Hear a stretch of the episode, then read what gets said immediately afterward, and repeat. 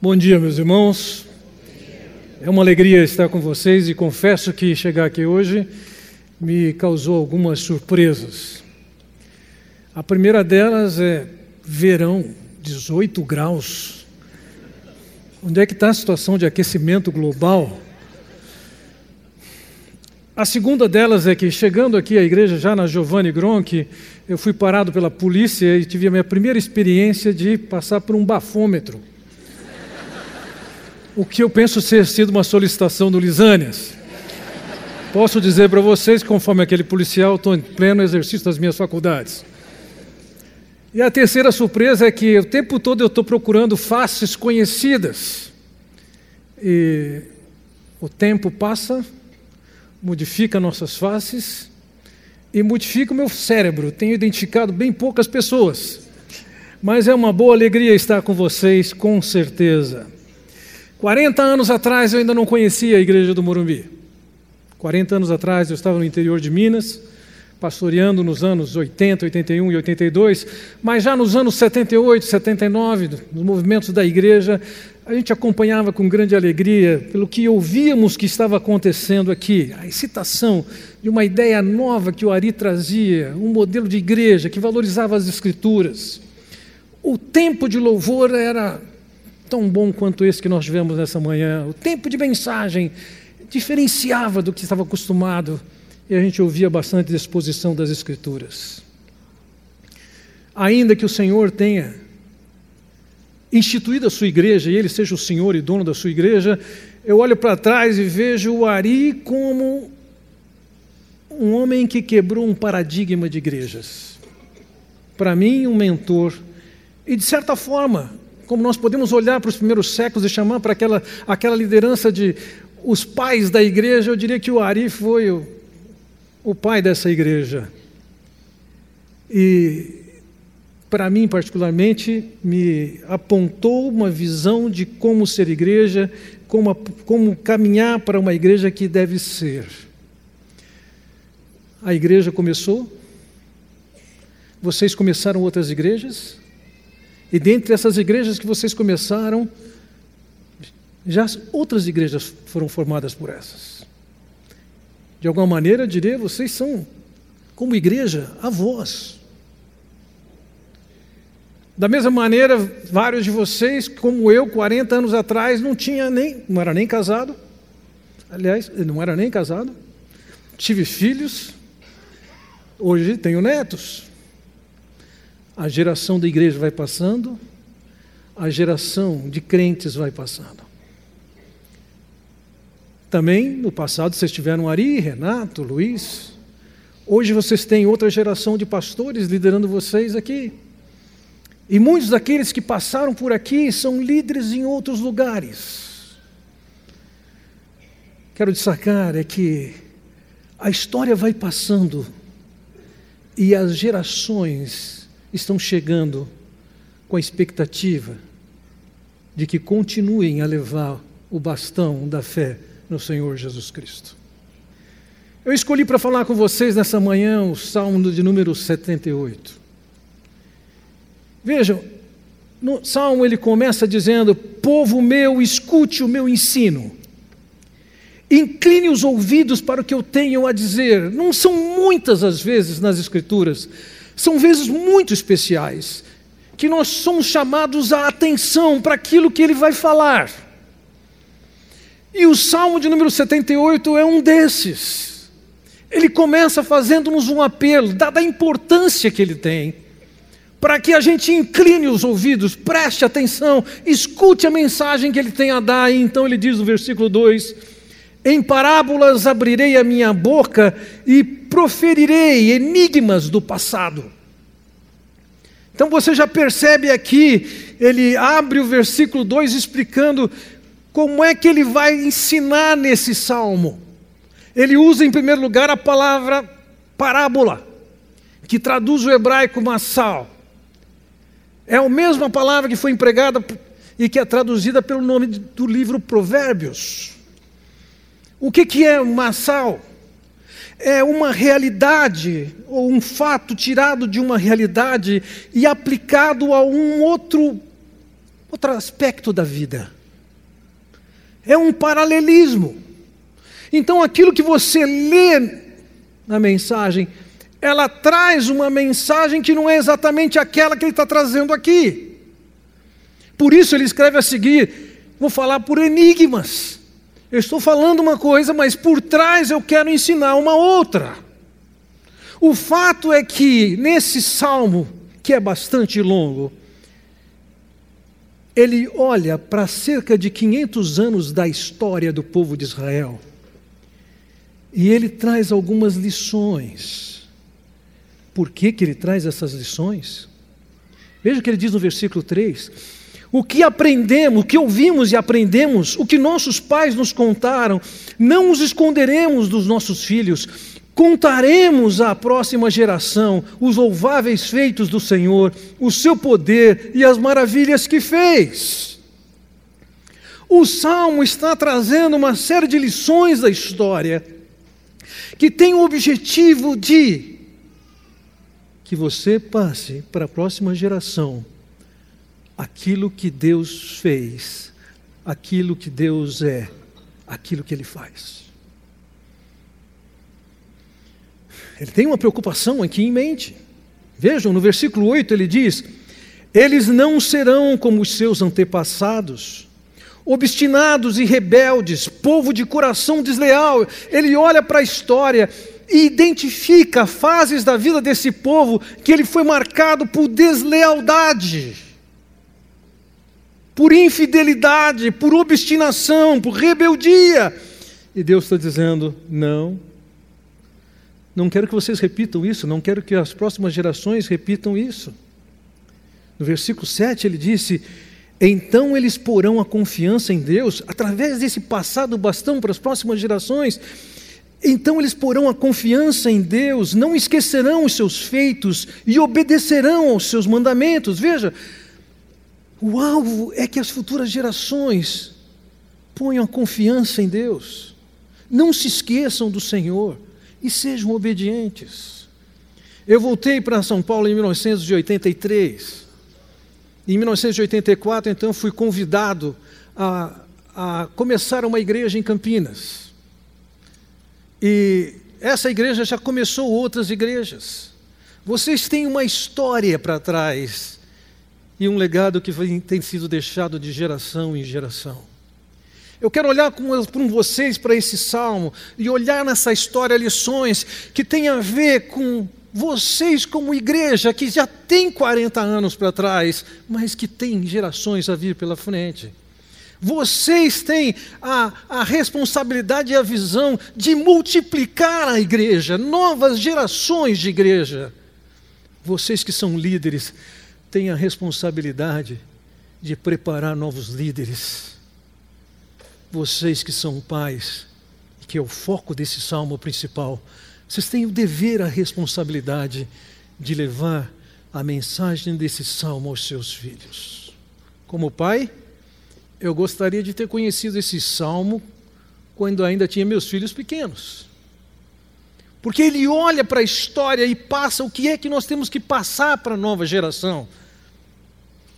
Em primeiro lugar, para os próprios filhos, para os netos.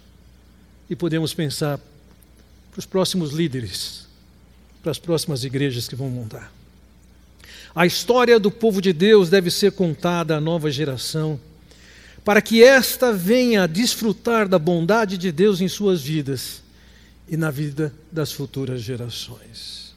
Vejam, se nós não fizermos isso, vai acontecer o que já descrevi, o que ele demonstra nos versículos 9, 10 e 11. Veja, no versículo 9 diz o seguinte: eles viraram as costas. No versículo 10 ele diz: não guardaram aliança, se recusaram a viver de acordo com sua fé, esqueceram o que ele tinha feito, diz no versículo 11. A história do povo de Deus deve ser repassada com focos que apontam para a vantagem de servirem a Deus.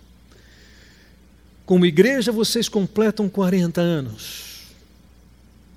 Dentre os seus líderes, as mais diversas idades. Como povo, alguns de vocês já tiveram o privilégio de chegar na condição de avô. O que é que vocês têm que ter como foco de vocês naquilo que vocês vão ensinar para as novas gerações de igrejas, de líderes e de filhos.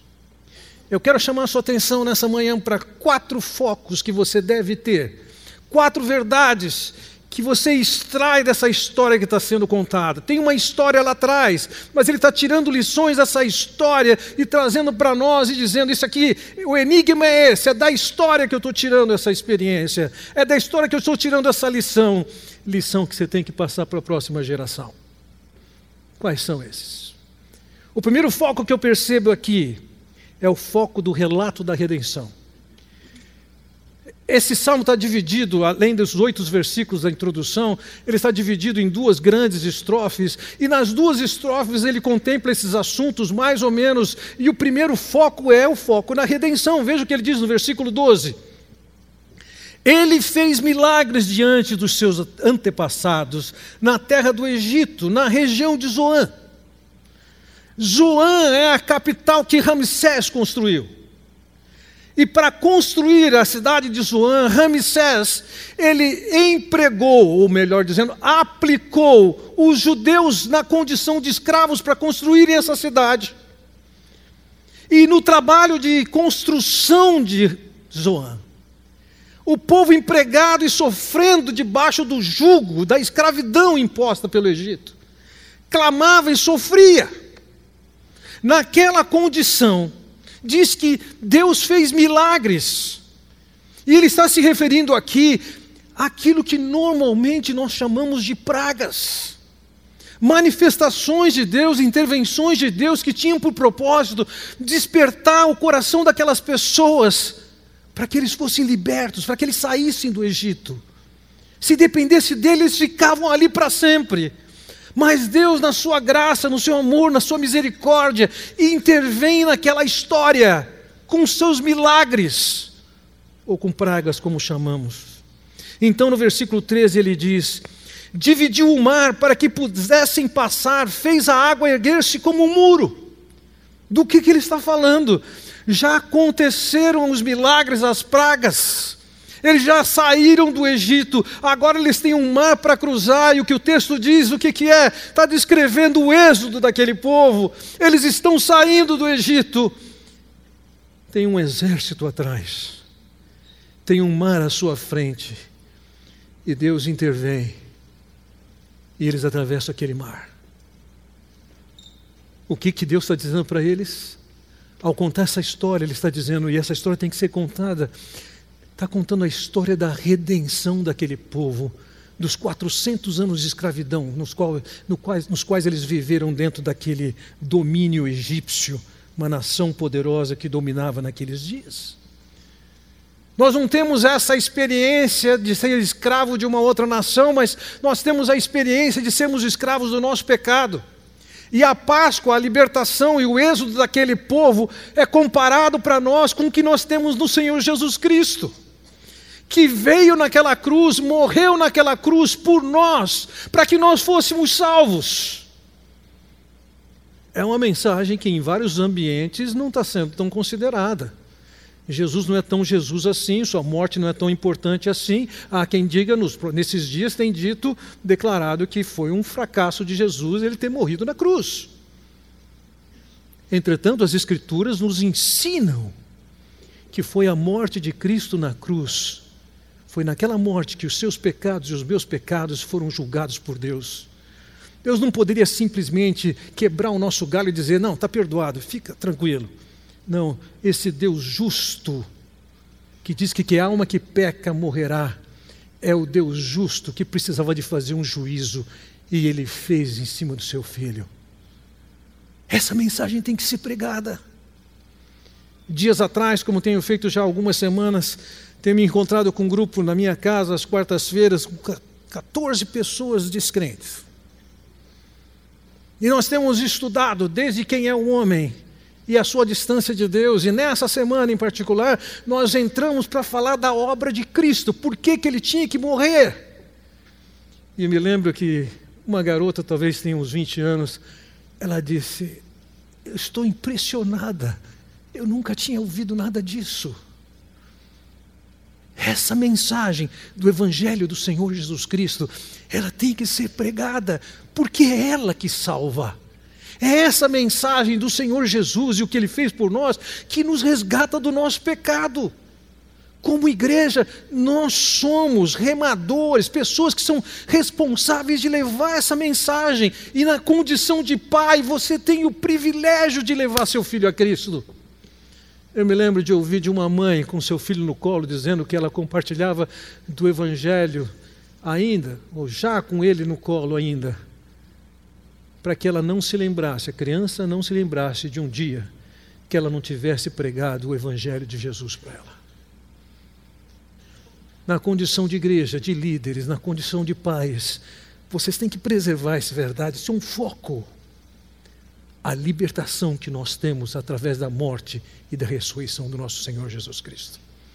Essa mensagem tem que ser passada. Em segundo lugar, eu focalizo com vocês aqui que nós devemos apresentar para essas pessoas o caráter provedor de Deus.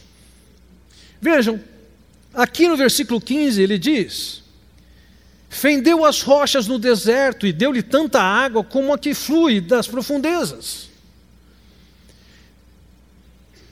Sair do Egito, de debaixo do domínio egípcio, era um milagre importante. Atravessar aquele mar era um milagre importante. Mas agora eles tinham uma caminhada no deserto. Caminhada essa que, por conta também de rebeldia do povo, durou 40 anos. O tempo que vocês têm como igreja, eles ficaram rodando no deserto. Você tem noção do que é isso? Subsistir num deserto, e num deserto do tipo do que eles andaram, lugares inóspitos e que chove de 10 a 30 milímetros de chuva por ano. Esses dias, agora no mês de fevereiro em São Paulo, choveu 315 milímetros de chuva. Mas naquela escassez toda, deserto, com animais, sem água, sem comida. Como sobreviver diante disso? Era um milagre que tinha que acontecer.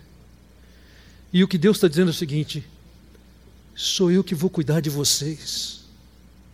Então aqui ele diz, lá no deserto, ele fendeu a rocha, saiu água. A água estava fluindo, não faltou água. E se você pegar outra, outras partes do Salmo 78, você vai ver, não faltou carne, não faltou pão. Deus fez isso acontecer na vida deles.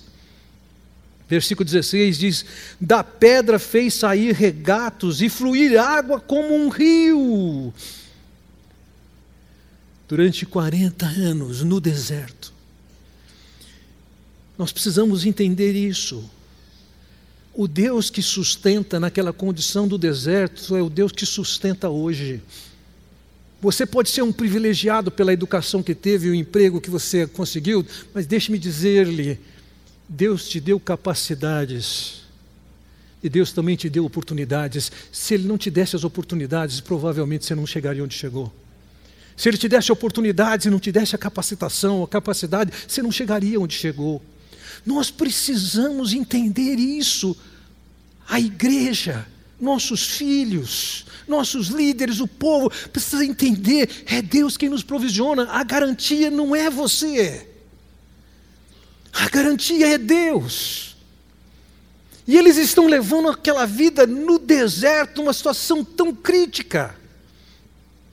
Eventualmente eu tropeço num canal de televisão que aparece um programa do tipo Largados e Pelados. Não precisa se assustar, ai que horror, você não conhece o programa, é sobre sobrevivência em questões, em situações mais radicais. E eu olho para aquilo, lógico, sem querer participar de um evento como esse, eu fico pensando: o que, que esses caras vão comer? Como é que eles descobrem o que pode comer? Como é que eles alcançam? Eles passaram por tudo isso. E Deus diz: está aqui a água, está aqui o pão, está aqui a carne, Veja, no versículo 30, 54 diz: Assim os trouxe à fronteira das suas terras santas, aos montes que a sua mão direita conquistou. Veja, durante 40 anos aquele povo foi conduzido por Deus. Que barra! Nos últimos seis meses, eu atendi mais casos de pessoas com medo e pânico do que nos últimos 39 anos de ministério pastoral. Esse povo precisa saber que é Deus quem conduz, é Deus quem dá garantias. Eu tenho um neto de quatro anos, toda criança tem seus medos, mas ele é mais campeão nesse assunto. E algumas vezes eu tenho sentado com ele, aberto a Bíblia, algumas vezes feito histórias com os soldadinhos que ele tem, os guardas têm, para estudarmos aquela passagem bíblica e ele vê, está vendo? A garantia, a proteção, a direção vem de Deus. Nós precisamos entender isso. O Deus que nos liberta é o Deus que nos conduz, que nos sustenta, que nos provê, que nos guia. Ao ponto que no versículo 55, então, ele diz: expulsou nações que lá estavam, distribuiu-lhes as terras por herança e deu suas tendas às tribos de Israel para que nelas habitassem. Deus está dizendo, quando vocês chegaram no ponto final, eu os conduzi tirei da escravidão, abri o mar, os alimentei e protegi durante 40 anos no deserto. Fui eu que fiz vocês entrarem na terra. Fui eu que tirei quem estava lá que os impediria. O que, que ele está dizendo para esse povo? A lição das histórias que ele conta sobre isso são de que o seu Deus, de que o meu Deus é um Deus provedor e um provedor generoso. Nós precisamos entender, é foco, isso tem que ser passado. Passado que Ele é o redentor, passado que Ele é o provedor. Terceiro foco que precisa ser passado: as escolhas rebeldes e sua retribuição.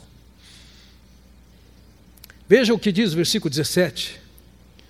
Mas contra ele continuaram a pecar, revoltando-se no deserto contra o Altíssimo no 18 diz: deliberadamente puseram Deus à prova. E ele continua dizendo no 19: duvidaram de Deus. Esta é uma realidade que sempre vai acontecer no meio do povo de Deus. Pecado, revolta, pôs Deus à prova. E o que, que nós vamos fazer?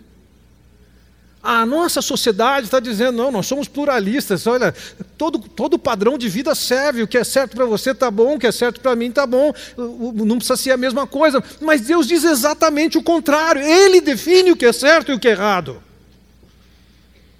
E o que se diferencia disso é chamado de pecado. E a igreja, eu percebo nos nossos dias, tem preferido assumir e assimilar pensamentos que vêm do mundo que não tem nada a ver com Deus. Porque nós estamos em tempos mais modernos, mais sofisticados. Não são nossos vizinhos como eram os de Israel. Não são os nossos corações como eram os corações do povo de Israel, que devem definir o que é certo ou o que é errado. O que é amargo ou o que é doce. É Deus quem define. E não, não podemos fazer vistas grossas com isso. Dias atrás estava com dois netos, irmãos em casa, e o clamor deles é para jogar o videogame. Eu comprei um videogame, de vez em quando eu jogo videogame com eles, e tantas vezes eu coloco o videogame por um tempo determinado para eles jogarem, vou ler alguma coisa, e numa situação como essa eles estavam lá discutindo. Coloquem tal jogo, coloca em tal jogo, coloca tal. Não, não coloca em tal jogo. E eu fui lá e falei: o que está acontecendo? Ah, eu estou pedindo para ele colocar em tal jogo, ele não coloca. Eu falei, deixa eu entender. O último jogo, quem escolheu? Os dois responderam simultaneamente: foi ele. Eu falei, não, não dá certo. Quem escolheu? Foi ele. Bom, vocês já sabem a regra. Se estão brigando por alguma coisa na hora do jogo do videogame, vou desligar a televisão. Desliguei a televisão, desliguei o videogame. Eu vou, liga a televisão liga o videogame. Antes eu quero saber.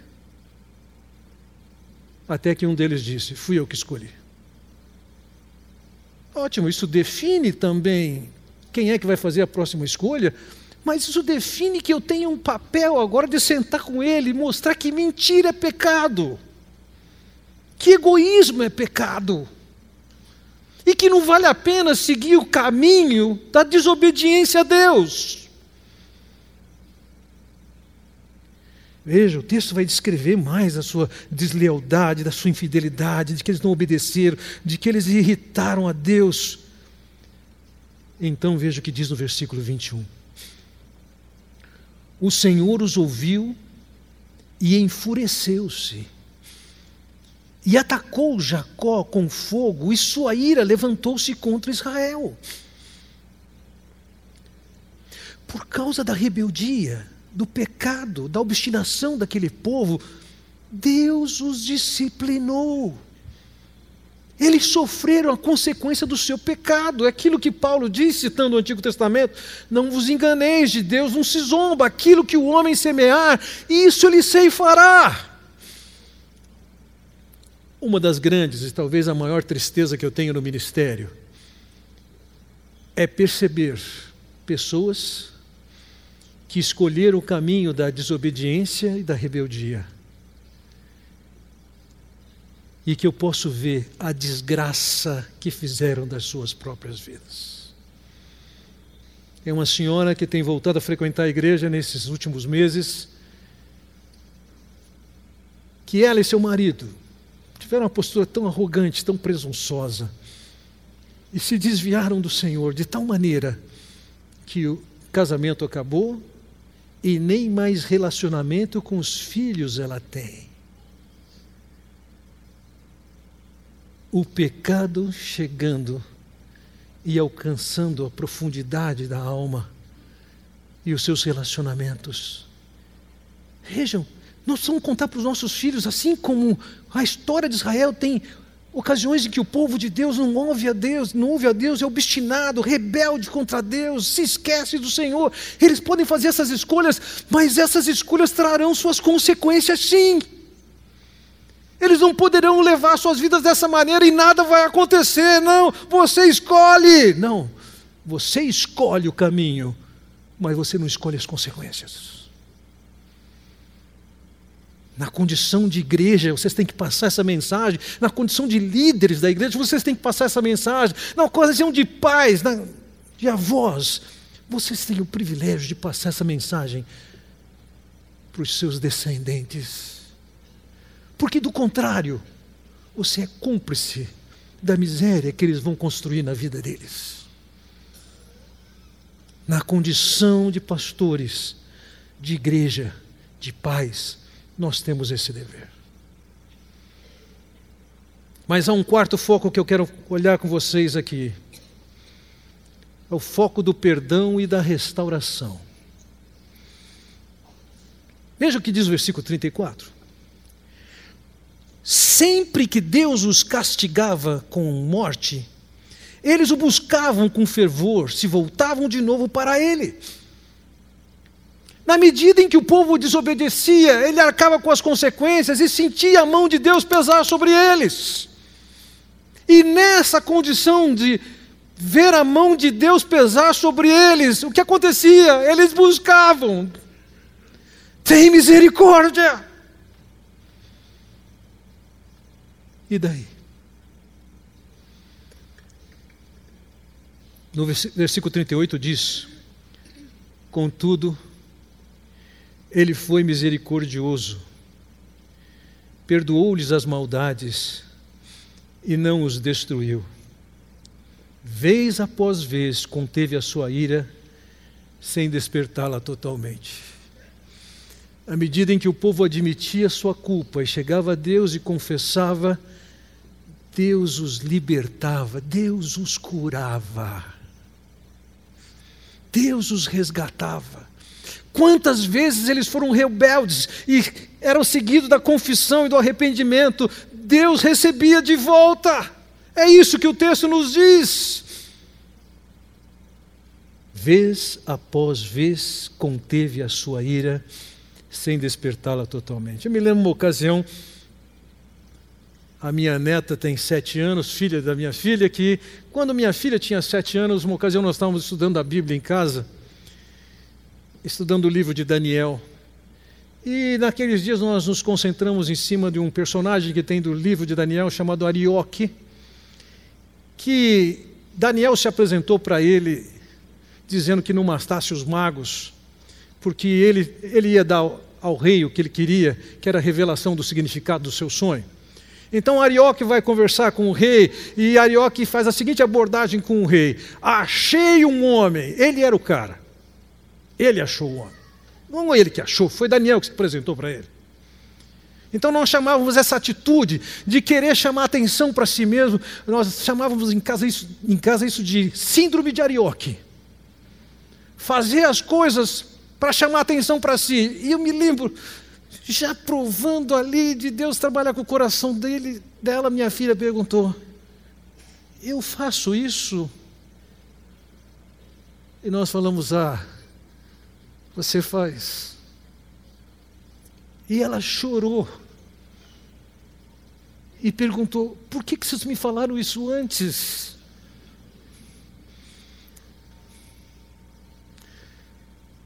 Talvez antes não tivesse falado e não fosse o tempo de ser falado, mas tinha uma certeza que depois, quando a gente confessa, a gente é perdoado. Isso não é impedimento. Nós somos restaurados.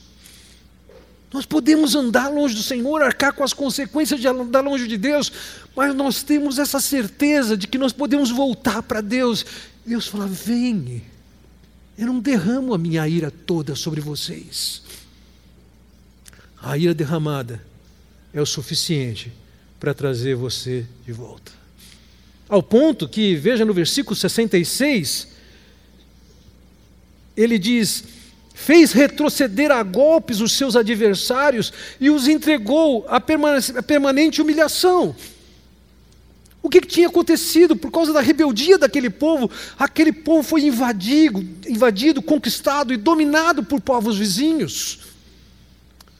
Mas quando eles se arrependeram e confessaram, Deus não só os perdoou, como seus opressores, seus escravizadores, foram afastados para que eles tivessem uma vida completamente restaurada e livre. Nós precisamos passar essa lição para os nossos filhos. A lição desse Deus que fala o que é verdade, que castiga ou disciplina quem desobedece, mas que está sempre pronto para nos buscar, para nos restaurar.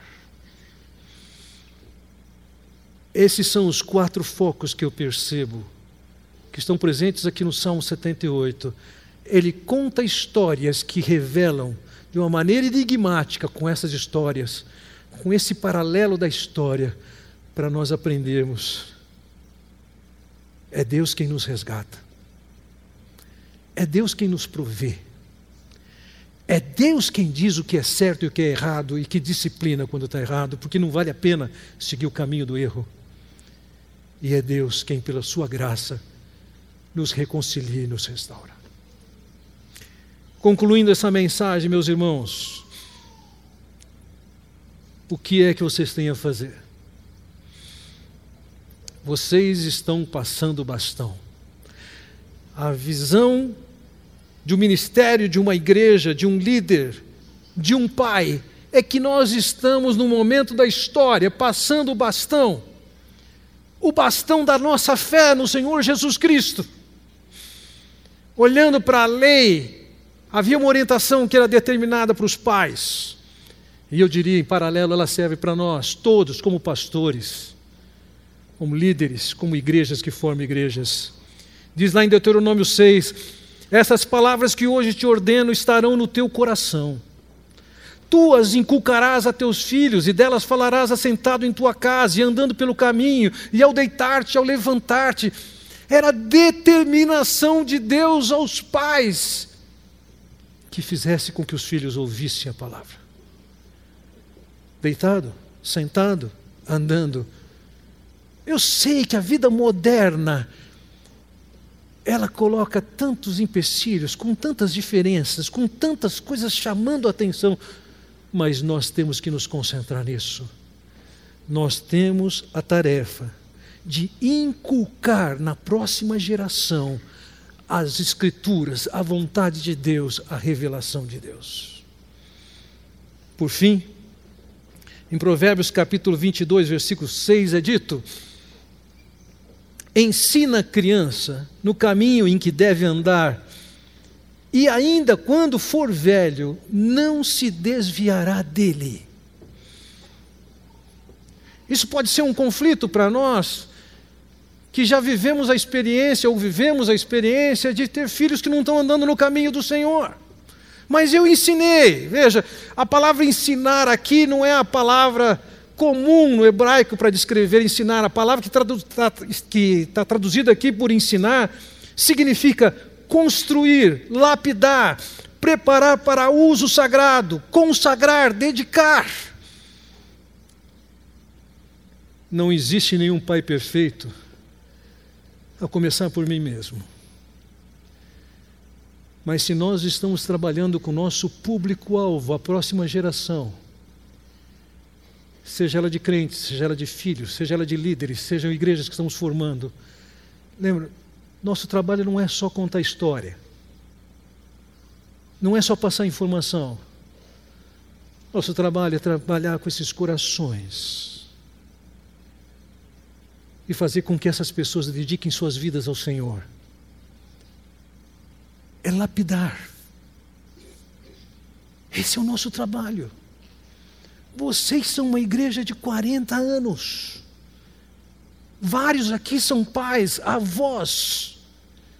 Alguns dos seus líderes, em poucos anos, em alguns anos, deixarão de ser seus líderes. Mas nós temos que passar para a próxima geração o bastão com essas visões de Deus que o Salmo destaca. Esse é o desafio, essa é a nossa responsabilidade, esse é o nosso privilégio.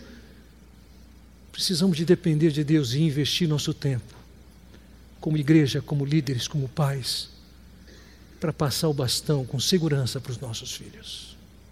Vamos orar.